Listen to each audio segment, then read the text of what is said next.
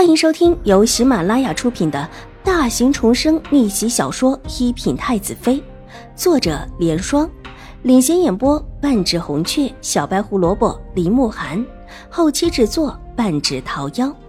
喜欢宫斗宅斗的你千万不要错过哟，赶紧订阅吧！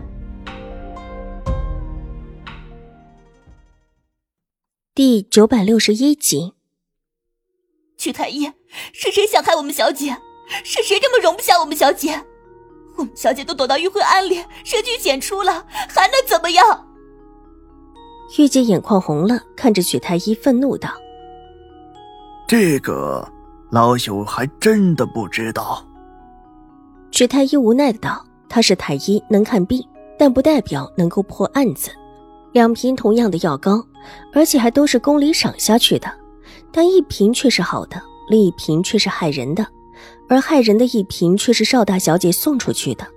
纵然曲太医觉得这位邵大小姐不太可能干这种事情，但事实却在眼前。大小姐，奴婢想起来了，这两瓶就是您之前送过来的药膏是吧？好像当时是收在太夫人的私库里的。不会是有人想害太夫人吧？申嬷嬷眼睛一转，急忙大声道：“查，一定要查清楚，到底是谁想害我和五妹妹的？”邵颜如急道，一边红着眼眶对邵婉如道：“五妹妹，这事一定会查清楚的。你和我都在山上，也不知道是谁这么害我们。”祖平的私库能进去的人很少，不可能查不出来。邵婉如冷冷一笑，这是打算推出新国公府太夫人，也要保住邵颜如的意思。太夫人是长辈，纵然真有什么事儿，自己也不能够拿她怎么样。怪不得上一世邵颜如即便到了宫里，也混得如鱼得水，就把这黑的说成白的功底，那就不是一般人可以有的。所有的罪过都是别人的。她依然是那个纤尘不染、皎洁无瑕的邵大小姐，只是常在河边走，哪有不湿鞋的？她就要慢慢的摧毁她一点点积攒起来的好名声。大姐，这药膏是你给我的，之前说很好用，让我伤了就用着，而今又说这药膏是在府里被人下的药，大姐和这事情毫无关系。邵婉如的脸色看起来很冷，一双明媚的水眸透着幽深的寒意，就这么静静的看着床边的邵颜如，然后温柔的弯唇一笑：“大姐说什么就是什么，反正府里无论如何都会有人顶着的，就像之前白云观的事情一样。”他这话听起来似乎还算温和。但这话里的意思却直接的很，几乎让邵颜如脸上挂不住了。他没有想到邵婉如会当着太医和医女的面，直接就把两个人之间温情脉脉的面纱给撕了下来，一时之间真的有一些慌了。五妹妹，这事我真的会查清楚的，绝对不会让五妹妹白白的受了罪的。你要相信我，相信我们府上一定会。大姐，别说了，我要休息了。这事我会让外祖母查的。邵婉如微微的闭上了眼睛，神情疲惫道：“五小姐，这是我们兴国公府的事情，就算有事，也是我们府里的，怎么能让大长公主插手？”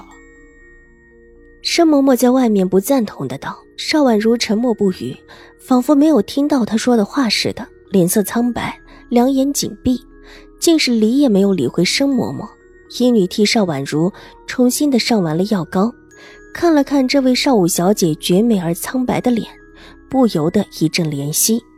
眼前的这位邵武小姐果然是像外面传说的，就是一位不得宠的。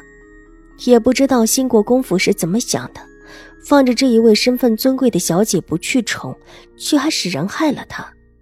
药膏的事情很明显是有人害了她。白云观的事情在外面传得沸沸扬扬，在宫里同样也在传。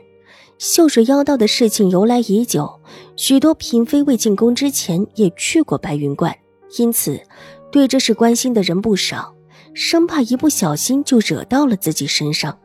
关注的人越多，也越发的知道，当初兴国公府太夫人要让这位少武小姐剃度出家，据说是逼着她剃度，而后要让秀水妖道带到白云观去。如果不是发现这妖道是个男子，现在这位少武小姐早就毁了。能在宫里好好的活下来的，都是很考验智商。对于这里面的弯弯绕绕，或者不是很清楚。但新国公太夫人对这位少武小姐不辞，那是肯定的。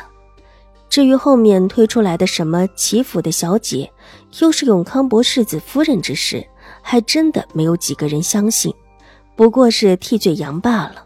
而今，在这位英语脑海中显示出来的答案，就是这位新国公大小姐也在打替罪的羔羊。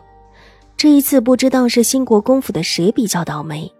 偷眼看了看这名闻京城的美人，心里忽然有一种蛇蝎美人的想法。盛嬷嬷，你现在就下山去请祖母查清此事，一定要把对我们姐妹起了祸心的人揪出来。是，老奴这就下山。申嬷嬷会意，急匆匆的就往外行去。小姐，奴婢去禀报瑞安大长公主，让她老人家替您做主。曲月气愤的看了一眼已经跑到门口的申嬷嬷，去吧。邵婉如淡冷的挥了挥手，曲月一转身冲出了屏风，先到曲太医面前，伸手就把两个药膏瓶子给抢了过来，而后急匆匆的追了下去。我妹妹，邵颜如急忙开口阻止。大姐，我累了，很不舒服，能否请大姐别说了？邵婉如柔和的道，但这话里的意思却是让邵颜如脸色爆红，用力的咬了咬牙，才压下了心头的憋屈，扯出一丝温柔的笑。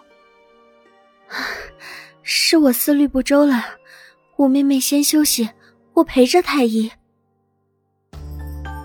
本集播讲完毕，下集更精彩，千万不要错过哟。